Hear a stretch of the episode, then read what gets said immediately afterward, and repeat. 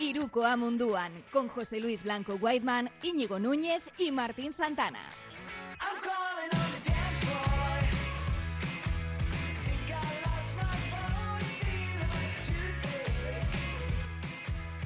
Gabón, buenas noches, ¿qué tal? ¿Cómo estamos? Bienvenidos a Iruko Amunduan, otro martes, aquí, bajo bueno, pues en Twitch, donde nos gusta estar, paraguas de Ri Ratia, Radio Popular.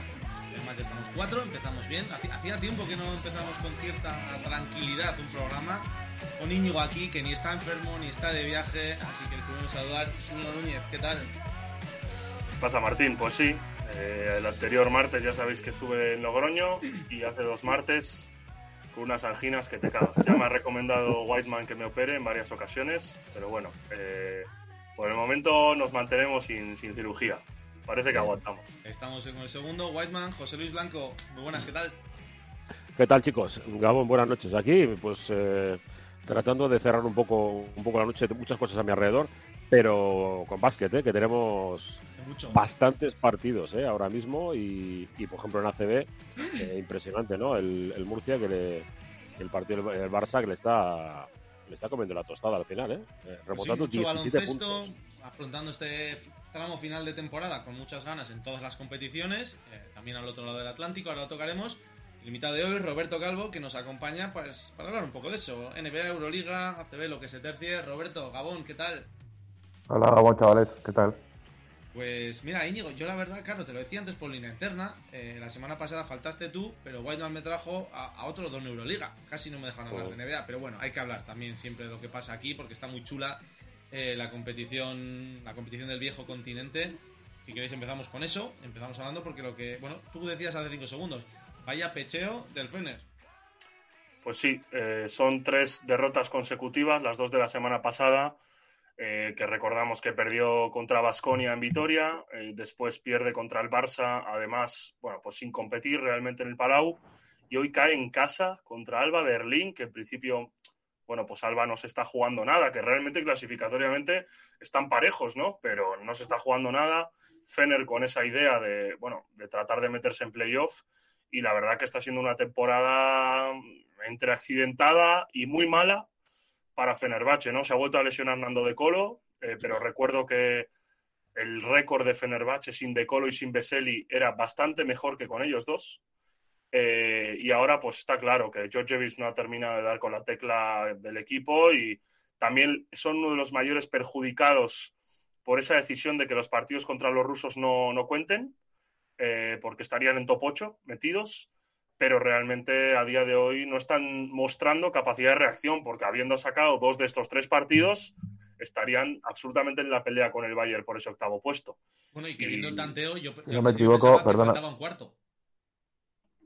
¿Eh? ¿Cuál? Sí, sí, sí. Vamos, es que 5-5, no, 5-7, 6-6 ha sido.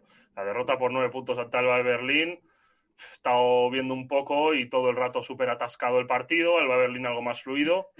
Pero bueno, eh, a fin de cuentas, pues otra derrota en casa para Fener y contra un Alba de Berlín que en principio es una de esas derrotas que no entran en el guion de una temporada. Sé qué iba a decir Puede Robert. ser, puede ser que el otro día perdieran la final de Copa contra, contra Pinar Casillaca, Fenerbahce. No sé si fue en la final de Es que he Copa. visto, es que he visto unas imágenes de un tiro sobre la bocina de alguien del Casillaca de Amat y yo no sé si era la final, la final de. Copa, ¿no? Canastón tremendo Sí. de Amat en Valle. No sé si, yo creo que no era la final de Copa, porque la final No, de Copa se la ganó partido. Efes, Ah, pero vale. partido de Liga Turca, eh, y sí, le ganó además, le ganó con una canasta sobre la bocina de Amat en Valle. Es un jugador que conocemos un Ujú. poquito porque se ha enfrentado a un montón de equipos españoles en la BCL. Y bueno, pues en jornada de Euroliga, como decíais, tenemos algún partido más también en, en- en directo. Está jugando Milán contra eh, Bayern, un partido, un duelo, bueno, Milán que ya tiene asegurado el factor cancha y Bayern que está peleando por meterse. Y bueno, pues en el otro envite de la jornada le ha ganado Maccabi 8-3-9-5 por 12 a Panathinaikos en el Oaca. Eh, Maccabi que no hace sino corroborar, bueno, pues que se va a meter en playoff y probablemente sea quinto o sexto. Así que bueno, están terminando bastante bien. Hablabas de Maccabi tal. hace un par de semanas como un posible tapado ya más destapado de cara incluso a Final Four, ¿eh? Estaban en una tendencia ascendente muy buena. Si te fijas, yo creo que es un equipo físico, eh, plagado de americanos, que tiene un cierto aire eh, al equipo de Maccabi que le ganó la final de Euroliga al Real Madrid. Tiene un cierto aire, digo, ¿eh? Tiene muchos jugadores muy físicos por fuera, un Scotty Wilbekin, bueno, pues que es un poco incógnita, como quizás en su día era Tyrese Rice.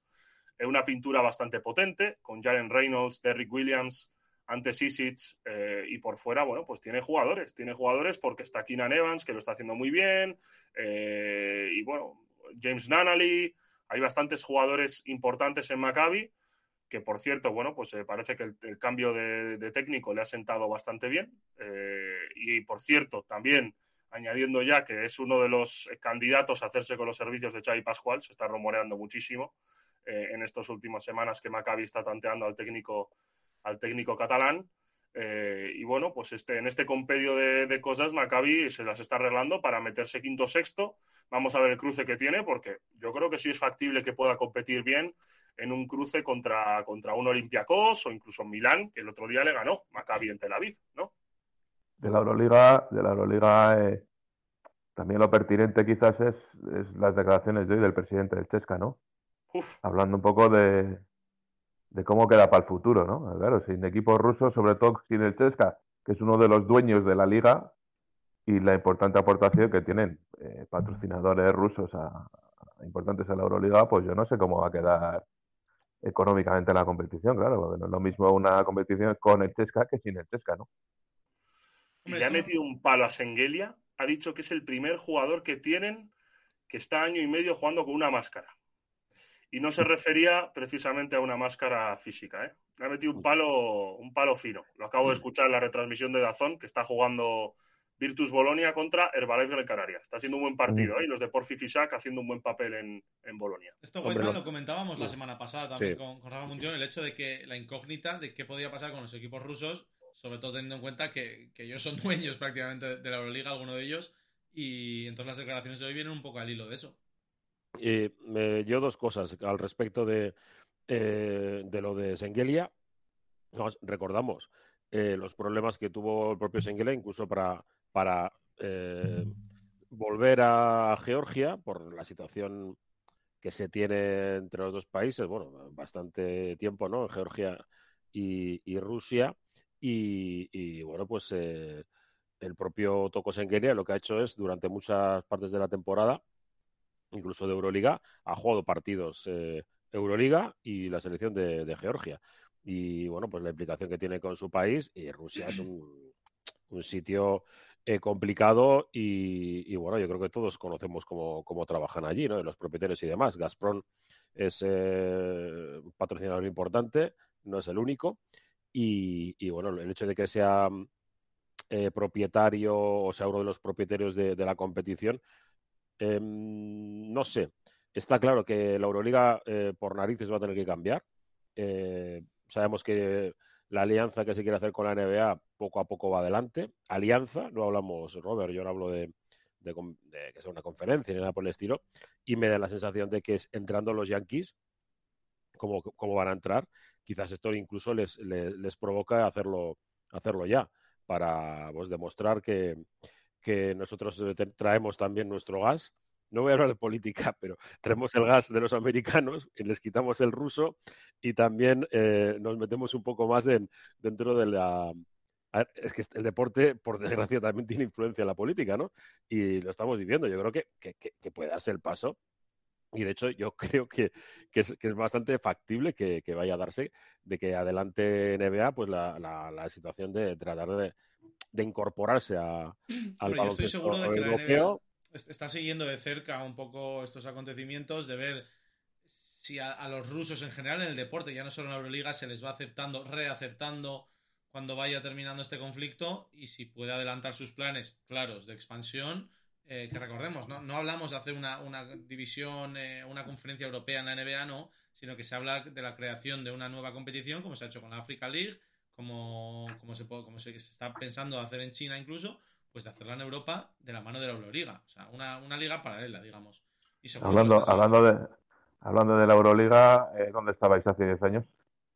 Eh, bueno, yo eh, iba, iba, a decir de resaca, no, pero casi. no, digo, viene esta colación también un poco de, cómo ha cambiado el panorama, ¿no? Del baloncesto europeo, de lo que era la Euroliga entonces, de cómo se jugaba la Euroliga entonces. De, lo cuando escribí el reportajillo ese que se publicó en ella el, o en lo que queda de ella el, el, el lunes, mm. sí, con ocasión del, tercer partido, ¿no? De aquel famoso tercer partido, primero en Miribilla contra el Chesca, el repaso a las plantillas que había entonces, a los jugadorazos que había entonces en la Euroliga. Eh, claro, siempre igual decir que lo pasado fue mejor, pero no veo llegar a jugadores de ese nivel ¿eh? en la Euroliga. Algunos todavía continúan, pues los Rudy, los Jule, algunos otros, pero, pero es que repasaban las plantillas y aquel Chesca, por ejemplo, es que era tenía un quinteto bárbaro, bárbaro. Una constelación y perdió la final de la Euroliga. Sí, sí, el, tiro aquel de Príntesis de, la línea de fondo. La perdió con Olimpia, Olympiacos, que, al, que también le ganó el, al que también le ganó el Bilbao Basket. En el primer partido. en el primer partido de Euroliga, sí, sí. Campeones Morales, ya está. Qué cosas. La verdad que echar la vista atrás en ese sentido y sí que ver jugadores como Andrei Kirilenko, ¿no? que formaba parte de esa plantilla, que son auténticas leyendas a día de hoy, entre otros, pues, pues sí, que es, eh, sí que es llamativo. Os iba a decir que si queremos tener un ejemplo de cómo se las gastan los rusos con el tema de los patrocinios, no sé si habéis podido ver Drive to Survive, eh, la serie que ha sacado Netflix de un insider, una intrahistoria de la Fórmula 1.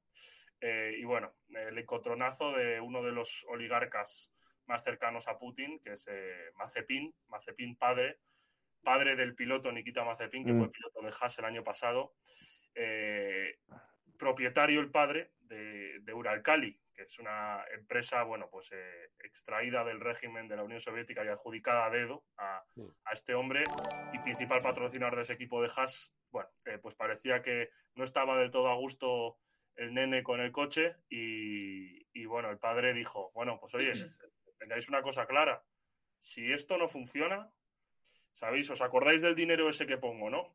Pues igual lo dejo de poner. O sea, el coche que le funcione al nene. Pero bueno, eh, yo creo que es un ejemplo perfecto que nos puede venir a colación de lo que puede suceder con la Euroliga. Esperemos que no, ¿no? Esperemos que sí, el otro día saqué, saqué, si queréis, tengo que, justo tengo aquí los datos, los, algunos nombres, ¿no? De, aquella Euroliga, ¿no? Pues Garbajosa en Unicaja, ¿no? Que jugamos también con Unicaja, le dejamos fuera. Garbajosa, Brines, Freeland, eh, Diamantidis, Calate y así que Vicius en el Panathinaikos, eh, Navarro, Huertas, Ingles, Pete Michael en el Barça, Lakovic que estaba en el Galatasaray, entonces Pachulia, eh, Davis, de, Davis Bertans, Sasu Salin, eh, Bastian Nachbar, bueno, no sé, podría seguir dando un... Y lo que tenía el, el Olimpiaco no es Panulis, lo que habéis dicho, ¿no? Leyendas, de, leyendas del, del baloncesto europeo. Estaba Nico Batú, ¿os acordáis que jugamos contra él también? Que nos, en Nancy nos ganó el partido con, Nico Batú, que luego se fue a la NBA porque era justo la temporada del lockout, ¿no? Y Kirilenko se quedó. Kirilenko renunció al contrato que tenía con Utah, me parece, ¿no? Eh, para, intentar ganar la Euroliga con el Bueno, es que con muchos de esos nombres que has dicho son nombres que han probado suerte y algunos han tenido mucha suerte en la NBA, porque has hablado de Kirilenko, Pachulia, sí, luego tengo por aquí también a, Galinari, que estaba, que estaba en Milán, eh, Mirza Tutskan, eh, los dos Bogdanovic. Los dos Bogdanovic estaban entonces en la Euroliga también. claro, es que estamos hablando ahí de casi una decena de jugadores que siguen en activo en la NBA y otro buen puñado que han también tenido sus, sus, bueno, sus carreras más cortas o más largas y al final eran, claro, era una liga con, con, unos nombres altísimos. Yo creo que también era, era un poco distinto por aquel entonces. Eh, antes se hacían sus grandes nombres aquí y después podían dar el salto. Ahora vemos mucho también como los que son en parte descartes de ahí, o jugadores de G-League, esa liga de desarrollo que cada vez nos nutrimos más de ella. Yo creo aquí en Euroliga, esos americanos que han ido recalando en equipos europeos y no tanto China como era antes quizás. Y bueno, también los, descartes del draft. Y es un poquito de diferencia. Y jugadores que saltan antes de hacerse. Sí, claro, también. Muchos, muchos que, bueno, que son proyectos y que lo tienen claro y que, bueno, pues eh, mucho antes de quizás dominar la competición de Euroliga, que quizás era la costumbre, ¿no? Dominemos la Euroliga para poder acceder a jugar en NBA. Pues yo creo ¿No que. Pensáis, ¿No pensáis que, que ahora se ha perdido un poco de drama en la Euroliga? Porque eh, con aquel sistema de competición, que eran grupos más cortos, todos los partidos tenían mucha más importancia, ¿no? Eh, si os acordáis, el Bilbao Basket hizo un 5-5 que pasó porque le ganó las dos veces al Basconia. Eh, hasta el, top 16, aquel famoso que había de un grupo de cuatro equipos, también nos clasificamos en el último partido. mucho más, había entonces mucho más drama del que hay ahora, ¿no? Era un sistema de, competición que ah. daba pie a, resultados mucho más emocionantes, sobre todo porque, claro, dependías mucho más de, según qué resultados, de según qué enfrentamientos contra uno u otro equipo. Y ahora, bueno, pues realmente hasta que llega el mes de febrero marzo. Ahora, Ahora la diferencia que es que ahora todos juegan todos contra todos. Ahora, es una liga. En Vitoria, ves a todos los equipos, ya todas estas, algunas de estas eh, nombres cada uno los vimos en Bilbao, pero bueno, estaban en aquella liga. Claro, yo creo que había más focos competitivos, ¿no? No obstante, bueno, yo creo que el periodo, por ejemplo, en el que entra ahora la Euroliga en breve, con los playoffs más la Final Four, pues un periodo que equivale y que iguala esos momentos competitivos de, la antigua Euroliga, ¿no? Quizás eh, antes había más focos, como decís, porque había que pasar más cortes, básicamente, ¿no? Que primero, lo que decís, primero, eh, digamos, la, primera fase, después el top 16, después los playoffs y después la Final Four. Era una auténtica odisea, ¿no? Eh, poder ganar la Euroliga porque estabas contra las cuerdas en mil ocasiones. Mira, Dale, dale, dale. Eh, yo, lo tengo claro. Eh, a mí el sistema de televisión, que es ahora lo que, lo que busca Euroliga exclusivamente, es mejor, eh, ¿no? Es, mm, es, un sistema que lo que hace es que, que los proyectos deportivos puedan, ahora con la guerra ya veremos, pero puedan tener una continuidad económica en, en el tiempo. Se ha cerrado la liga, de facto, prácticamente. Y lo que, lo que hace es seguramente que los proyectos tengan más estabilidad, pero eh, el aspecto deportivo va a un segundo plano, porque ya vemos que hay, que hay equipos que, bueno, pues por lo que sea, no hacen una buena temporada, Zalgiris, Vasconia, etcétera, y no pasa nada.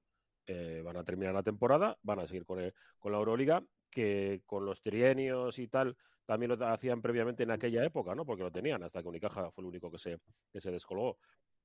Em, para el espectador eh, neutral puede que sea mm, solamente el final interesante pero para los propios interesados de los clubes, joder, es que está, iba a decir una, palabrota, está súper bien el poder sacar tu abono de la Euroliga y, como decía Robert, tienes a todos los mejores jugadores de Europa eh, que no están en Estados Unidos eh, en tu pabellón. Em, a mí siempre me ha, causado una doble sensación. Eh, ya sabes que he estado en un club y la tener esa estabilidad económica es muy importante, pero por el otro lado, eh, es que cierras el camino a un montón de, equipos, ciudades que se lo, se lo pueden merecer. Pero tienes que ver que el Bilbao Basket entonces accedió a la Euroliga por ser subcampeón de la Liga CB. Ahora el subcampeón de la Liga CB, pues, nada. Verdes las han llegado, ¿no? Como se dice. Sí, sí. ahora desde la ACB, la, bueno, desde la ACB, la única vía que hay acceso a la Euroliga es la Eurocup, ¿no? Que es un poco que es un poco controvertido, pero bueno, es el caso de Valencia Basket, ¿no? Que está en el alambre y que llevan el alambre ahí de ir, de subir, bajar, entre comillas, bastante tiempo, ahí entre la Eurocup y, la Euroliga. Fijaos, eh, en otro de los capítulos a, comentar en el día de hoy os iba a comentar por Mónaco, porque Mónaco viene fuerte en las últimas semanas, se ha afianzado en ese puesto de, playoff y todo parece indicar que, bueno, que, va, que, va, que va a participar de los playoffs. Y me parece particularmente un rival muy peligroso, porque creo que tiene muy buenos jugadores de uno contra uno, sobre todo en forma de Mike James y Bacon, que son dos jugadores, me parece, determinantes, una pintura bastante equilibrada, calidad en todas las posiciones, y creo que pueden ahí, ir ahí un poquito de tapados, y el que se enfrente a Mónaco creo que va a tener que estar fuerte y que hacer cosas bastante distintas para poder solventar la eliminatoria. No sé cómo lo veis vosotros, pero bueno, Mike James vuelve a estar en un nivel extenso, lo venimos comentando semana tras semana, pero es que es una, reiteración lo que hace cada día. Y aparte, como os digo, pues se van sumando algunos compañeros a, esa rotación. Yo creo que lo de Mike James, esto lo comentamos Whiteman muy brevemente el otro día en el, en el directo desde Miribilla, al cual no haremos más alusión a ese partido, eh, en el que hablamos justo de, Baldwin y de, de, un jugador con un talento descomunal y al que la cabeza a veces no acompaña tanto y es el caso de Mike James, pero es el caso de Mike James que, como digo, el talento le sobra y eso lo hemos visto a lo largo de los últimos años en más de una ocasión. Y, parece que está despertando, o mejor dicho, echando a dormir esa tontería suya en el momento clave de la temporada. Porque bueno, que hagas el payaso en noviembre, diciembre, enero, igual se te puede perdonar. Pero llega ahora la parte importante de la temporada y es que te puedes reventar un partido. Sí, pero bueno, lo que pasa es que ya se carga un entrenador. Así. O sea, Sí, vale, pero... Y, credibilidad, porque ver a un tío que se va dos veces del campo, ya me dirás tú. Eh, es que es...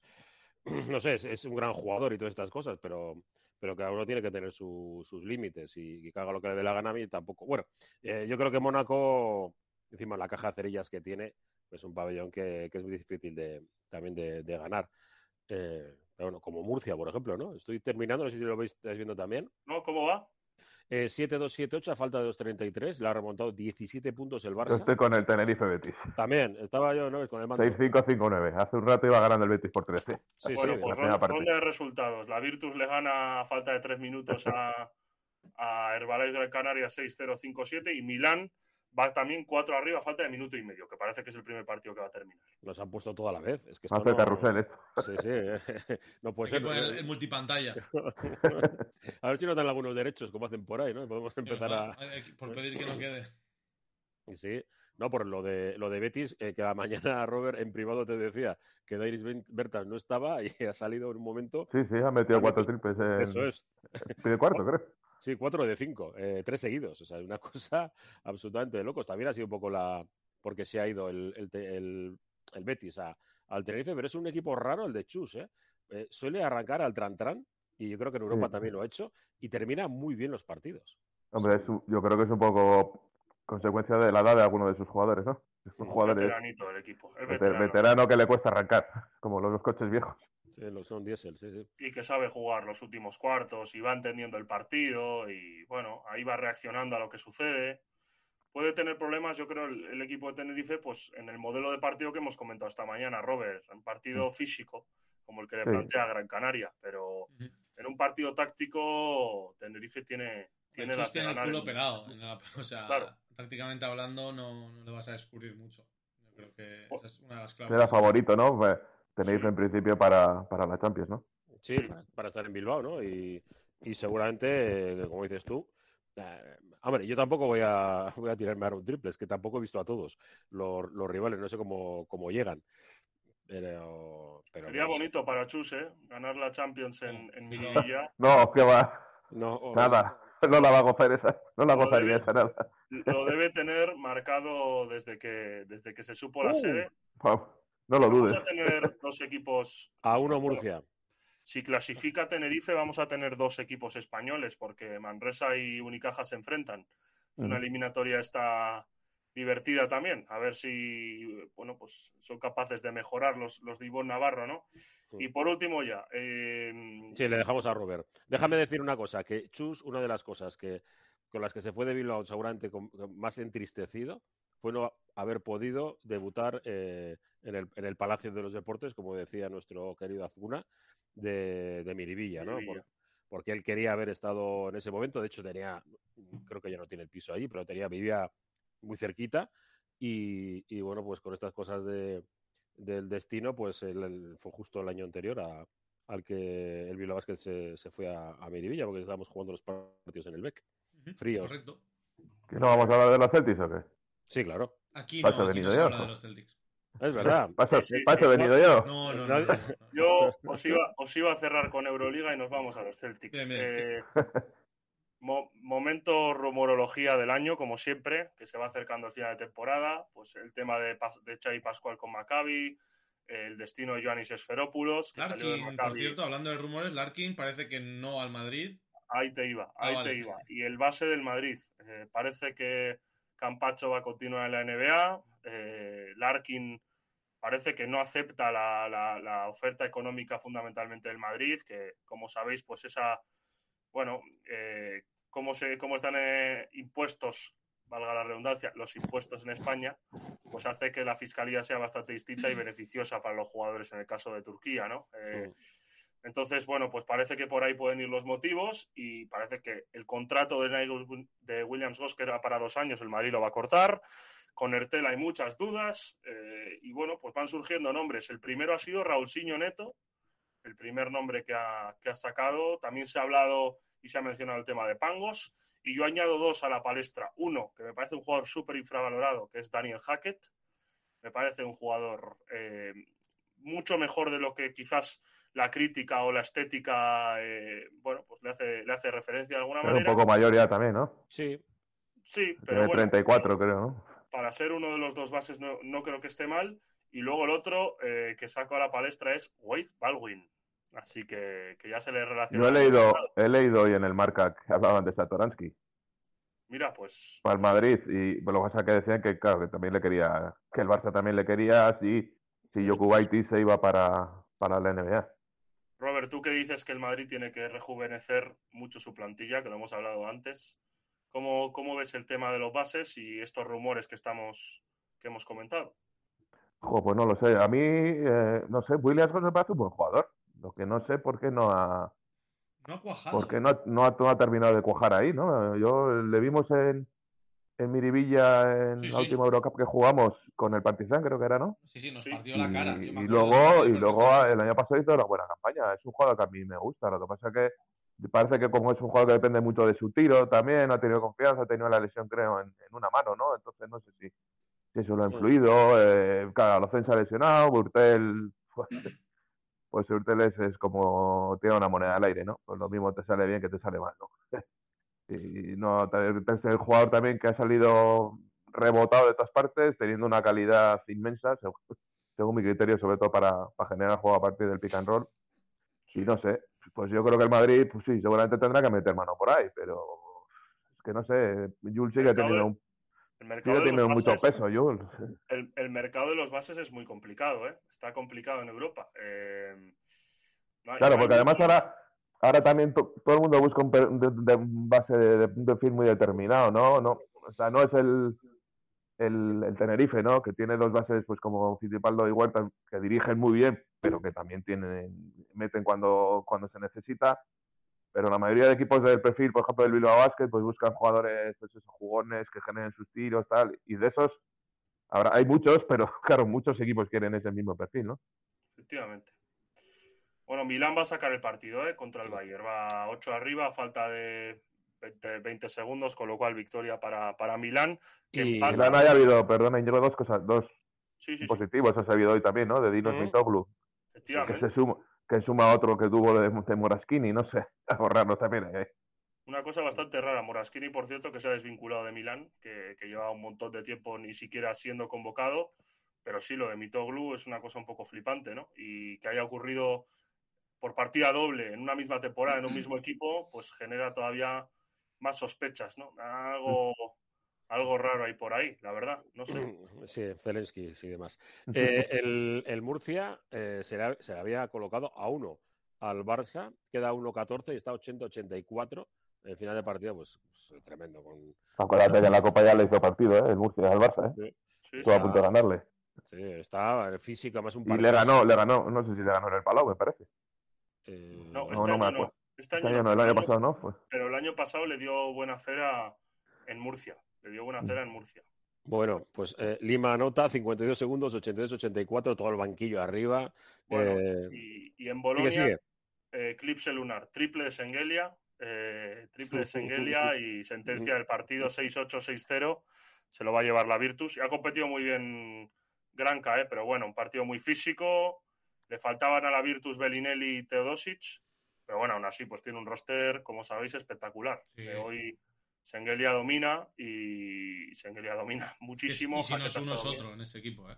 Sí, es un equipazo, es un equipazo. Hay que Cordinier y Wins también han empezado bien el partido. Así que bueno, Manion me está, me está decepcionando bastante. Martín, tú que lo conoces un poco más de la NBA, pero ah, no me termina de convencer para Europa, ¿eh? Nico Manion. Pero es que tampoco para la NBA. Ya, Es, es un perfil un poco. Es, es raro. Que se retire el chaval. No tiene futuro. Sí, no sé. O que, o que venga a Bilbao, si no.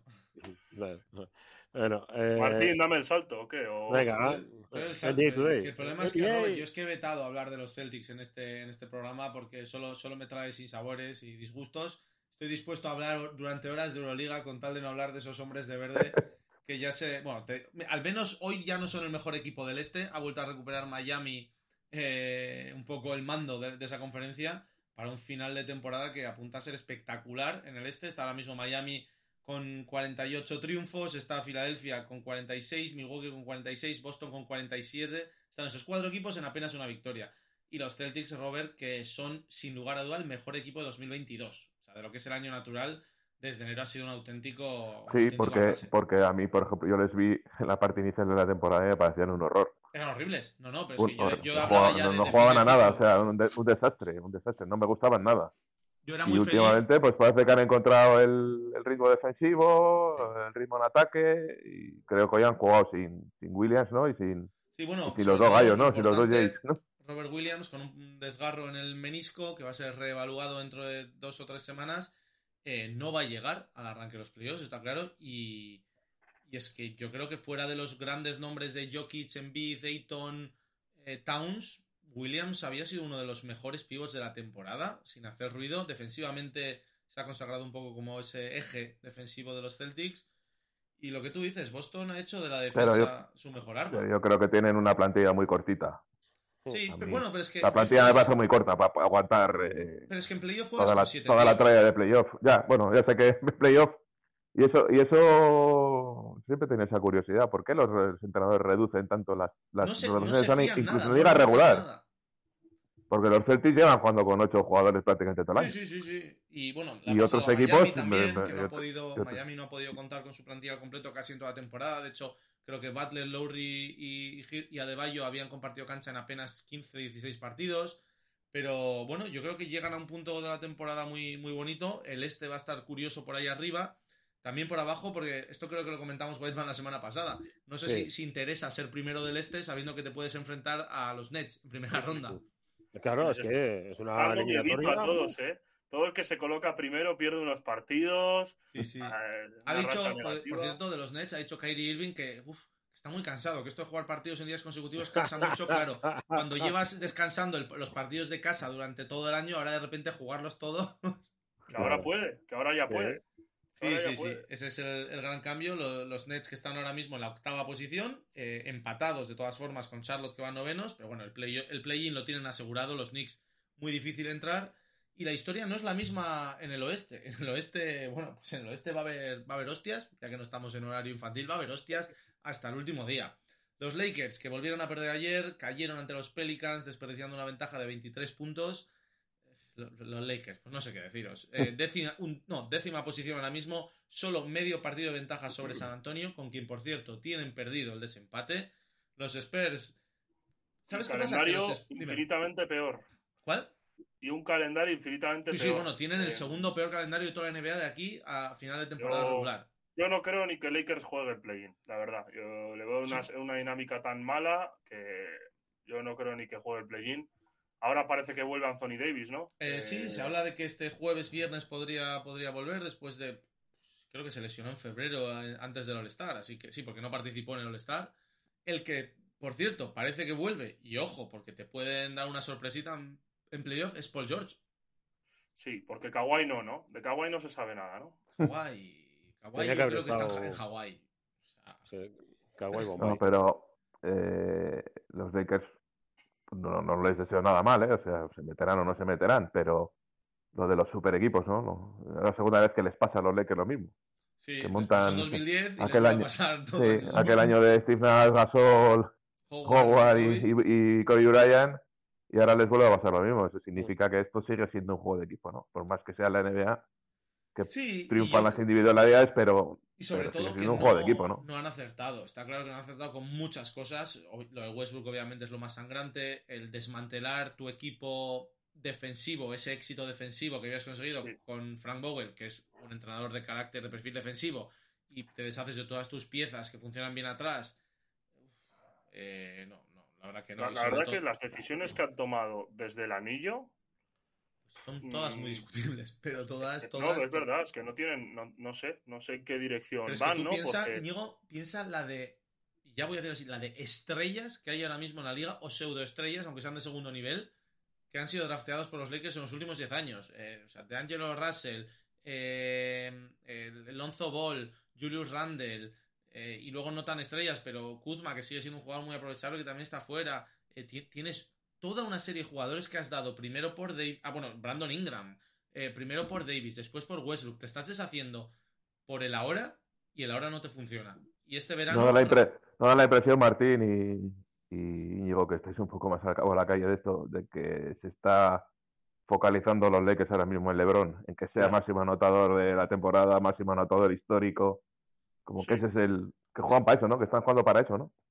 LeBron está jugando a ver, al menos si salva un poco el pellejo él y no esto no le, no le tumba el legado. Pero claro, es que estamos hablando de que este señor Westbrook este verano termina contrato y tiene una opción de, de jugador de 47 millones. Claro, dile tú que no, que la rechace y que se vaya a mendigar a ver qué equipo le da 10. Pues no, obviamente va a renovar con 47 kilos. Pues, pues, pues lo veo negro. la de oro y púrpura lo veo negro. Eh, hay, hay, un montón de jugadores que han ido saliendo. Caruso. Eh, no, me creo que un, Caruso.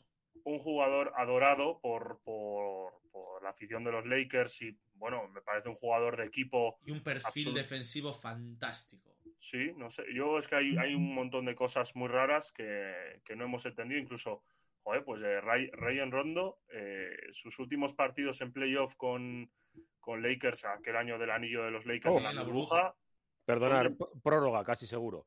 En eh, Murcia, 0.6, acaba de anotar Davis un, un triple.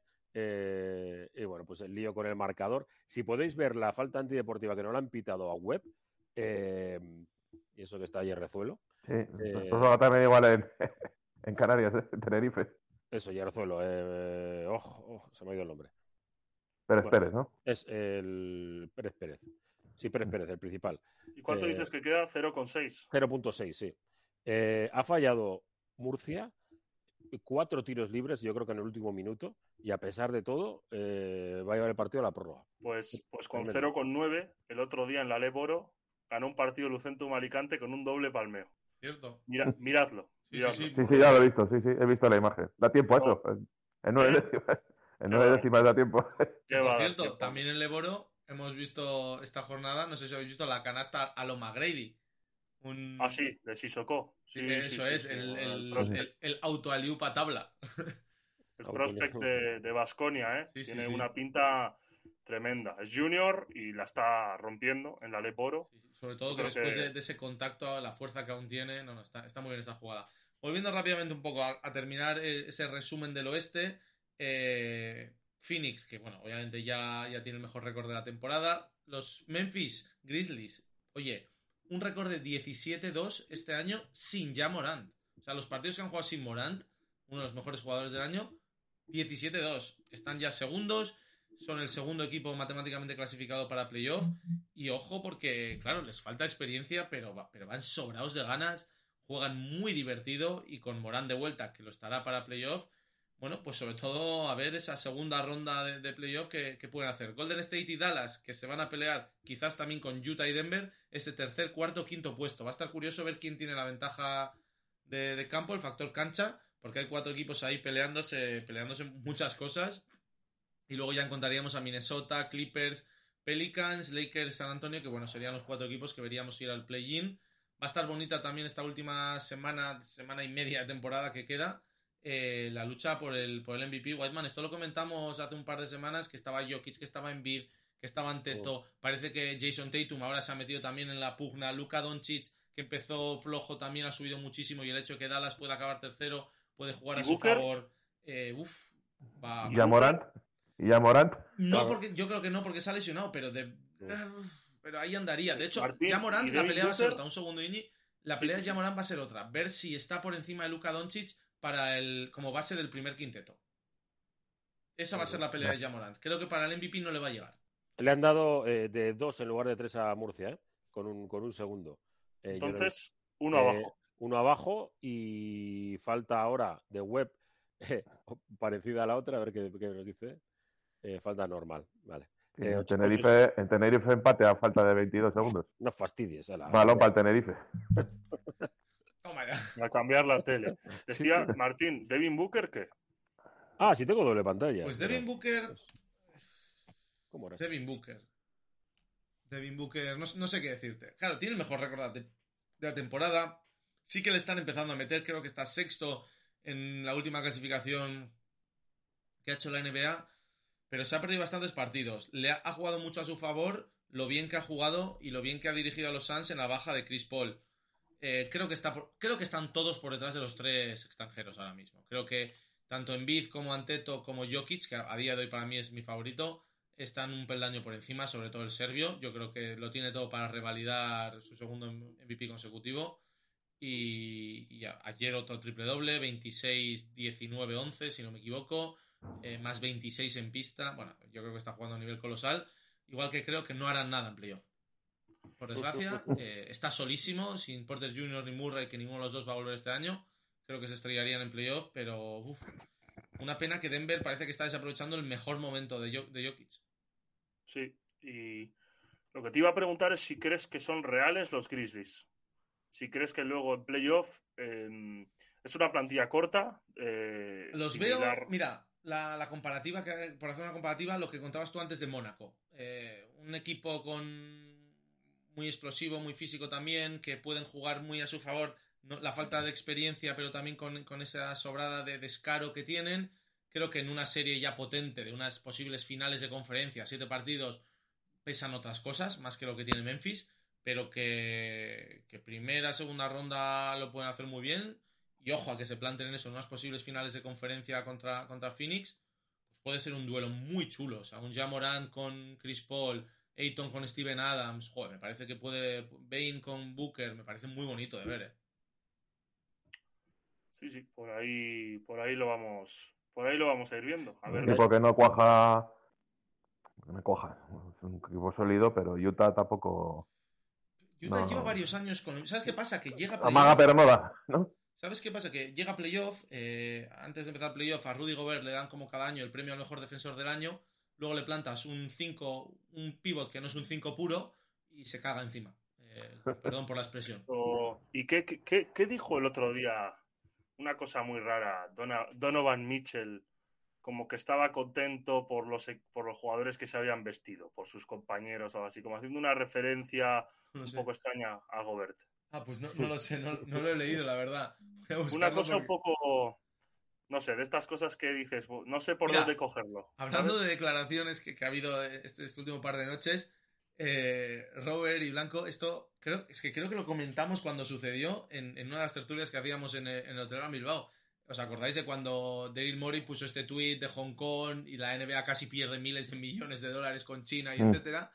Claro, puso un tweet diciendo hace un par de noches, eh, oh. no, en unas declaraciones, Tyron Lue dijo que Embiid y Harden no, serían top 10 anotadores de la liga si no fuese por los tiros libres que tiran.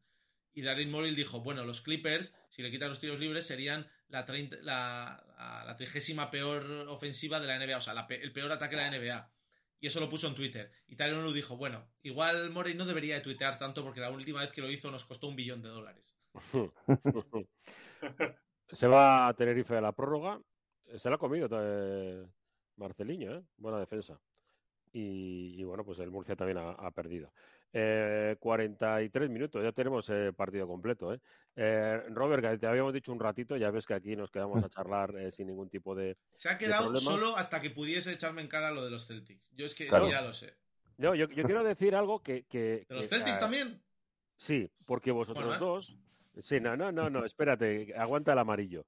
Eh, generacionalmente yo sé, está claro que por, por títulos y tal, hay eh, una generación nueva, como la vuestra y más o menos, que todo el mundo es de los Lakers. No sé, es, sí, hay mucha gente, pero... Eh, la nuestra, sí, la, la, nueva, no, la nueva ha nacido con los Warriors y, lo, y los Cavs, bueno, los Cavs ya no, pero...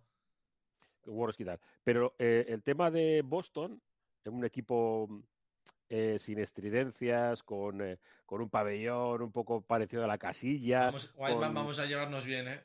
Son sin cheerleaders, con, con, todo el rollo este de eh, la cultura proletaria del irlandés que, que, se ha ido a Estados Unidos y tal. Yo creo que cuajó mucho en, en Euskadi en, en, aquellos, en aquellos momentos.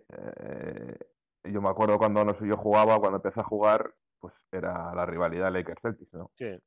Entonces, en cada equipo de baloncesto eh, había gente que era de los Lakers, gente que era de los Celtics. Lo mismo que nace en aquella época, pues o eras de Epi o eras de Villacampa o tal, ¿no? Entonces, bueno, pues eh, eso sí es verdad, Por, quizá por una cuestión de cercanía cultural, pues yo creo que en, en, Euskadi, en Vizcaya hay mucha gente de los Celtics, porque pega más ese tipo de, de, de, manera de entender el deporte, ¿no? Entender el baloncesto que, Que no, pues este del, del Showtime.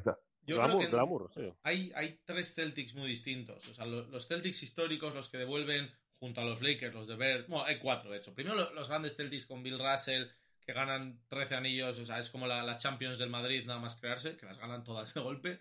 Los Celtics de Bird que, y del Showtime con los Lakers, esa, que es lo que crea esa gran rivalidad también, verde-dorada, que, que devuelven el brillo a la NBA en una época muy mala los Celtics, que solo ganan un título realmente, el de 2008, pero sí que mm. consigue, yo creo que también es cuando está la NBA empezando a petarla mucho en España, eh, finales de, la primera década de este siglo. Eh, Con motivo de Pau. Claro, claro, sí, sí, el momento también que se traspasa Pau y demás, pero bueno, sobre todo yo creo que el, el bici es el Ray Allen, Rondo, Garnett, eh, me estoy dejando Paul Pierce, ya sabía que me dejaba alguien. yo creo que, que, funciona muy bien, porque también no iban de malotes, pero al mismo tiempo lo eran un poco. Tenías a Garnett, que es muy majo, pero también es el mayor cabrón en la cancha. Eh, Perkins. ¿Cuál? Perkins. Perkins, sí, sí, Pero, incluso Perkins, o sea, ese perfil, eso es. Y yo creo que son esos Celtics. Y ahora son nuevos, son unos Celtics que desde hace cinco años, con piezas muy jóvenes, porque se, le da el proyecto ya a Tatum y a, y a Brown. Eh, se, le intenta rodear con distintas cosas que no funcionan. ha sido Irving, ha sido Kemba, y, finalmente parece que es sin ellos y con otros jóvenes más y pequeñas piezas especialistas con los que han conseguido dar la vuelta. Creo que Smart, eh, pese a ser un, un subnormal, como son, encarna muy bien lo que busca Boston ahora mismo. Eh, me parece que, es un, que nadie quiera a Boston como Smart y por tanto nadie quiera a Smart como a la gente de Boston. Y, tienen, tienen un cóctel muy bueno. No sé si es suficiente para ser campeones, sí lo es para ser contenders eh, es que creo que los Suns están jugando un baloncesto que, es otro rollo ahora mismo. O sea, lo de Phoenix me parece otro nivel. Pero, pero igual es el año de los Celtics. Yo creía que no, que los Celtics ya llevaban repitiendo la misma fórmula tres o cuatro años y que necesitaban un cambio radical. Me han demostrado que quizás me equivocaba. Yo creo que. Yo es que, no, yo no los veo, ¿eh? No los veo de campeones, vamos. Porque yo, por ejemplo, cada vez que les veo jugar contra Filadelfia, contra Envid las pasan canutas pueden tener a Robert Williams o el que sea, tienen que hacer una defensa de, todos. Y luego lo que digo es que me parece, hasta hace dos meses yo decía, pero de todos estos que han drafteado los Celtics en los últimos años, ¿quién es el bueno? O sea, ¿quién, quién es bueno? ¿Quién? Porque Grant Williams yo, por ejemplo, le veo jugar y me parece un jugador, pues sí, limitado. Ves jugar a Pritchard y ahora empieza a meter. El Nesmith este no termina de cuajar. Eh, Romeo Lanford ya lo han largado y se has drafteado un montón de gente, pero realmente, ¿qué, qué aportan? O sea, ¿qué, ¿qué, ven en ellos o qué han visto en ellos? Porque no, no, no, es que apenas han participado hasta ahora, ¿no? Ninguno ha conseguido, yo creo, eh, asentarse como, como una pieza importante de rotación. Eh, porque yo creo que con Pritchard esperaban algo parecido a lo que pasó con, con Hero en Miami. Eh, con Grant Williams lo han ido un poco desarrollando, pero bueno, es, es un buen, gran tirador pero también a mí me deja un poquito, me deja un poco frío.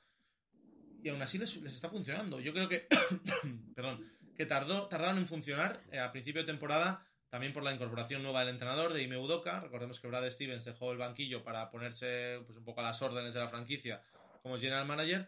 Y, pero Udoka parece haber dado con la tecla. Insisto, creo que no vale para ganar, pero ojo, porque sí que es el año que más cerca les veo, pese a que la plantilla no diga eso. Yo tampoco lo veo suficiente, coincido plenamente. Iba a decir antes que yo creo que todos los, de todos los equipos tenemos una imagen en la cabeza y probablemente de los Celtics, o al menos lo que me sucede a mí, es pensar en Brad Stevens.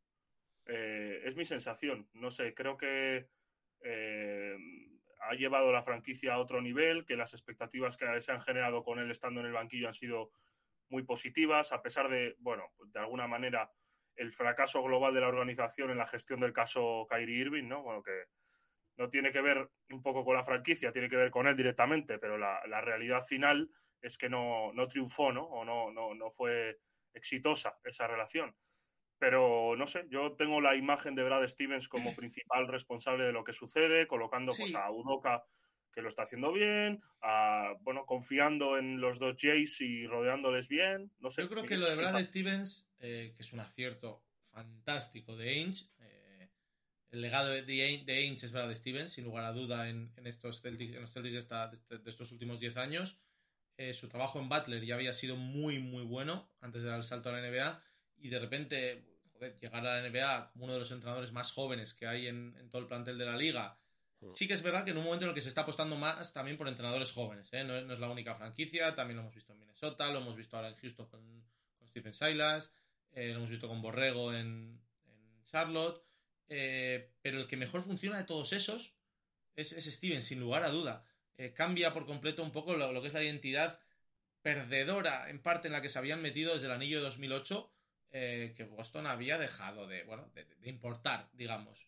Y devuelve ese brillo, eh, también a lo que decía Whiteman de esa franquicia sin estridencia, seria, un poco sobria pero efectiva, lo devuelve a de Stevens. Y ese, esa decisión de dar un paso, no a un lado, eh, no, atrás, quiero decir, pero sí a un, lado, un paso paralelo para mover un poquito él más las riendas y dejarle a Udoka al equipo, pues igual esa era la decisión que hacía falta. Sigo pensando que necesitan un plus más y que algo tendrá que pensar Boston este verano, Stevens, por tanto.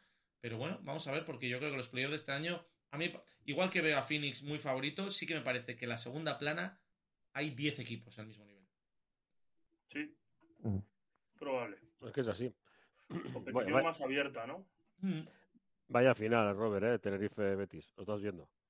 Sí, sí. ¿Cómo va eso? 94-93, dos minutos. Espera, espera, Dairis. Uh, fallo el triple.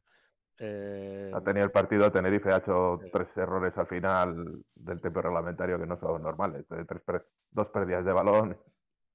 Sí, ahora lo tienen más o menos controlado, pero todavía queda 1.47 de la, de la prórroga, colocando, mira, los dos bases, ¿no? A Fitipaldo y, y a Marceliño. Uf, eh, pues eh, todavía hay partido, ¿eh? ¿Eh? falla y el rebote para, para, el Betis. Betis apurando sus opciones, ¿eh? Lo ha lo ha dicho Robert este mediodía en Iruko en Iruko Vizcayan y Betis que necesita ganar como el comer para no descolgarse de, la lucha y de esos equipos que están ahora, ese pelotón que está con ocho victorias. Y, bueno, pues ahí está apretando y compitiendo bien en una pista como la de Tenerife, que en principio no creo que contase con esa victoria. pero, pero ya, yo creo que al Betis ya no le vale con competir. Ya. No, no, no, no, no, que ganar. le vale con ganar, sí, sí, está claro. Sí, ganar en cualquier lado porque va, vaya muy apurado. Sí, meter 93 puntos, bueno, estamos en la prórroga, pero bueno, Marceliño ya ha hecho una de las suyas, 96-93, eh, que hay que meter. Por cierto, mira, se me ha quedado esta pregunta antes de, tema de la Euroliga, Robert, que, lo comentamos hace algunos días, que parece que ha vuelto otra vez de la Euroliga anotaciones eh, normales, ¿no? Porque habíamos, había pasado un... Sí, ah, mira, esto, es lo que le quería, ahora que lo dices, esto es lo que le quería comentar a Íñigo, ¿no? Eh, y a Martín también. Eh, da la impresión, o yo este año en la Euroliga, bueno, he visto, ya os he dicho esta mañana, que haciendo zappings muchos días, porque hay tanto baloncesto que no, no da tiempo a ver un poco eh, de todos los partidos, ¿no? Que se está volviendo un poco al, baloncesto de los 90, ese de mucho contacto, de permitir mucho contacto, de, o no sé, quizás, o quizás es la acumulación de partidos, ¿no? Lo que lleva a, precisamente a estos marcadores, ¿no? Pues de repente te sientes a ver un partido de Euroliga, pues me acuerdo de un Madrid-Barça y 0-20 de repente, o, es un debate o el Vasconia que, le han metido partidos de veintitantos puntos, de parciales, no sé, me da la impresión de que está permitiendo en general, en el arbitraje, eh, más contactos que, que lo que era hasta hace uno o dos años, ¿no? Es un debate que hemos tenido ya más de una vez aquí, en, este programa. De hecho, Iñi, eh, que se suma a eso, lo que decíamos, el, la, dureza del calendario el hecho de toda la suma de partidos, que la cuesta de enero, febrero, sobre todo comentamos que fue difícil, vimos los marcadores más bajos de, la competición en mucho tiempo. Y también yo creo que hay un poco de lo que tú dices, Robert, la dureza del juego, el hecho de... Es que tú lo dices, hemos visto unos box scores con unos porcentajes paupérrimos de tiro, oh. Eh, tanteos muy bajos, ya no sé si es por la intensidad de la defensa o por, por la dureza de la misma, que yo creo que hay que diferenciar una, una de otra también, no que sean muy buenas defensas, sino que son defensas duras, que los árbitros permiten mucho más contacto y eso hace también que, entonces conseguir canastas sea más complicado. Mira, em, es, una suma de, todos esos ingredientes que habéis comentado. Eh, para el que tenga tiempo y quiera escuchar más sobre esto, la, sección que hace Piti Hurtado en Dazón, que se llama The Coaching Experience, eh, que habla con entrenadores. El otro día habla con Aito, que más allá de, evidentemente, su labor como entrenador, creo que a la hora de emitir opiniones eh, viendo el baloncesto desde una perspectiva más global, incluso aislándose para verlo desde fuera, creo que es referente, ¿no? Y habla de todo lo que se permite en el poste bajo. Y tiene toda la razón, porque yo creo que, eh, bueno, pero es que es algo ya asumido por todos. Que una falta, pues en, una situación de meter la mano para tratar de robar el balón entre pequeños, que te equivocas y, bueno, pues acabas golpeando el cuerpo del rival o acabas golpeando la mano del rival. Siempre es falta muy clara. No obstante, yo creo que en el poste bajo se deja empujar muchísimo con las dos manos, eh, máximo contacto también a la hora del rebote. Yo creo que ahí es donde ha de, bueno, no sé si bajarse o subirse el listón, depende de cómo lo mires. Pero bueno, yo creo que hay que, hay que sancionar un poquito más las faltas para poder ver un poco más de eso, eso lo comentaba esta mañana eh, después de Miribilla con, con el compañero Ernest Gorriti de Gara también, que sigue mucho Euroliga y, y el baloncesto femenino, ¿no? Le comentaba yo que en la, en la, Copa de en la Copa de Chicas de, de, este fin de semana, eh, la defensa al poste bajo es que ha sido golpe constantemente, golpe, golpe, pero golpe por encima del hombro. Es que las eh, semifinales, Robert, han sido. ¿Te acuerdas, ¿te acuerdas Martín? La, pobre Paula Ginzo contra, contra eh, Alari, lo que sufría, porque es que Alari le metía cuatro, cuatro garrotazos y al final acaba perdiendo el balón. Y Paula decía, bueno, pero ¿qué pasa? Es que uno por encima del hombro, otro por un costado. Varios de los partidos de cuartos y sobre todo las dos semis empezaron con buen nivel de baloncesto en el primer cuarto y se fueron embarrando precisamente porque se ha dejado, ya no, no sé si es pegar, pero se ha dejado tanto contacto que, que costaba muchísimo. Y, y, de hecho en, el baloncesto de, femenino de esta, de esta, Copa de la Reina se ha notado mucho por eso, porque en el poste, uff, o tienes muchos y muy buenos recursos. O, te cuesta mucho, y lo de Paula en es un gran ejemplo. Eso, lo estamos viendo también con lo que le está pasando a Ángel Delgado, ¿no?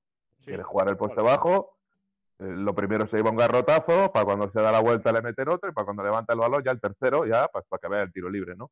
No sé, yo creo que una cosa es el, la de defensa del antebrazo, de poner el antebrazo, aguantar el pecho, tal, y otra es eso, defender a garrotazos continuamente, no sé. Oye, vaya canastón ha metido Marceliño, ¿no? Sí, eh, ¿qué, han pitado? ¿Antideportiva o falta? Tú que lo tienes en directo. Que yo voy un eh, rato. Están ahí. no, falta normal. falta normal.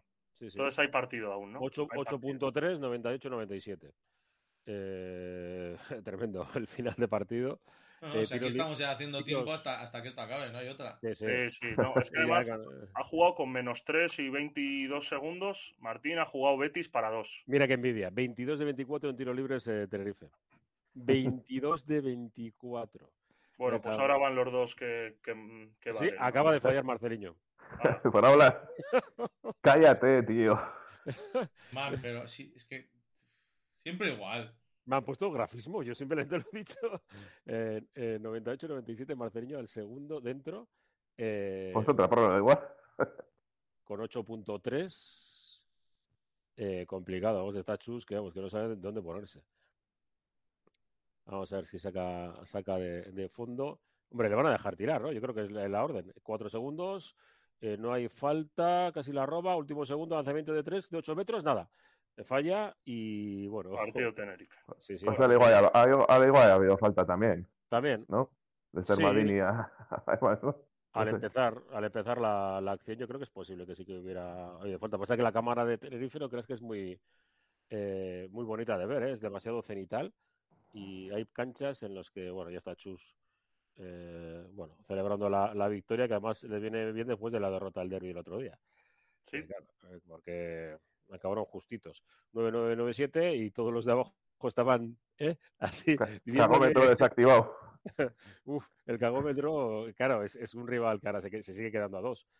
pero, pero bueno, y jo, es para, para, Betis es un mazazo, ¿eh? Un buen partido en una cancha complicada, juegas, el, juegas el, la prórroga y se te escapa en, en la última acción el partido. Pues sí, golpe duro, Se definen este tipo de situaciones, ¿no? Eh, las temporadas se definen pues por este tipo de, de, partidos. Sacarlo o no sacarlo son puntos diferenciales. A Betis le ha ocurrido ya varias veces. Y bueno, pues está claro que puede ser, es el candidato firme a ocupar una de las plazas de descenso y a ver la otra a la otra en ese pelotón de ocho equipos. Pues no se van a decidir por partidos como el de Miribilla el domingo, está claro. No, no, no. ¿Estuviste tú en Miribilla, Iñi? No, no, no, no. Pues no mira, lo bien diferido, ya se lo he dicho a White. Te perdiste que el Bilbao Vázquez fue el tercer mejor equipo que hubo sobre esa cancha el domingo. Estuvo tu equipo en el descanso, ¿no? Bueno, el primer tiro que intentaron encajaron la pelota, pero en el Bueno, yo...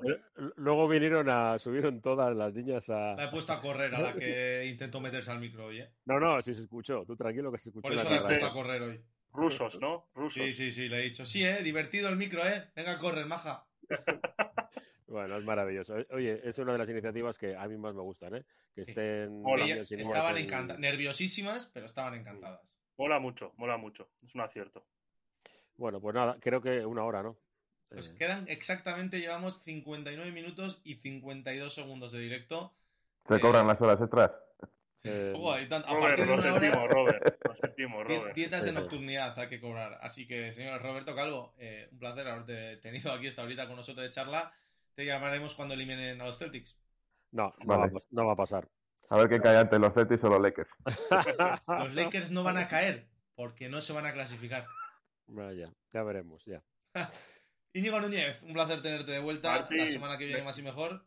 Me voy a ver Winning Time, que es el único lugar en el que veo felicidad de los Lakers. ¿eh? ¿Verdad? Haces bien, haces bien.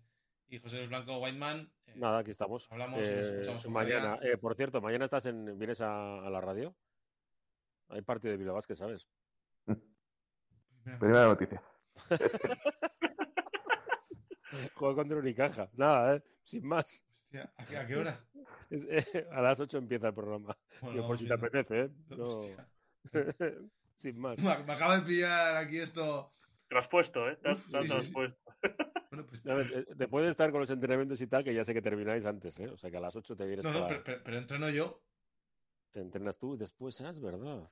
Vale, vale. Bueno, lo vamos viendo. Tiene que tirar sus ganchos y sus fadeaways. Mira, no, no se ve mucho, pero estoy con un morado aquí de- del partido que madre mía.